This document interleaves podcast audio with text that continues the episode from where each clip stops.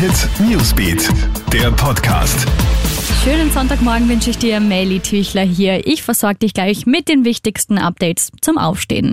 Doch Lockdown statt Lockerungen. Entgegen früherer Ankündigungen will die Regierung mit kommendem Montag möglicherweise doch keine weiteren bundesweiten Lockerungsschritte ankündigen. Dennoch, ab morgen Montag geht zumindest Vorarlberg die ersten Schritte Richtung Normalität.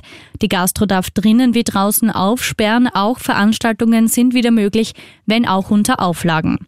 Trotz Corona-Absage haben sich gestern Abend hunderte Menschen in einem Park im Süden Londons versammelt. Hintergrund, sie wollen der von einem Polizisten entführten und ermordeten Sarah Everett gedenken. Auch Herzogin Kate legt Blumen am Gedenkort nieder.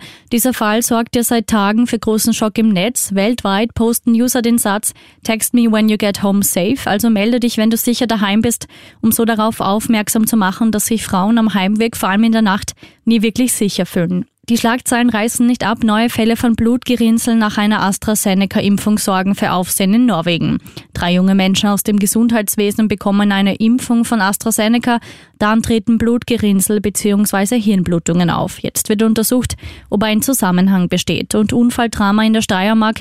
Gestern Abend kommt es zu einem Frontalcrash auf der Landesstraße 315 bei Södingberg im Bezirk Volzberg. Zwei Pkw kolladieren in einer langgezogenen Kurve. Zwei Menschen kommen dabei ums Leben, zwei weitere werden schwer verletzt.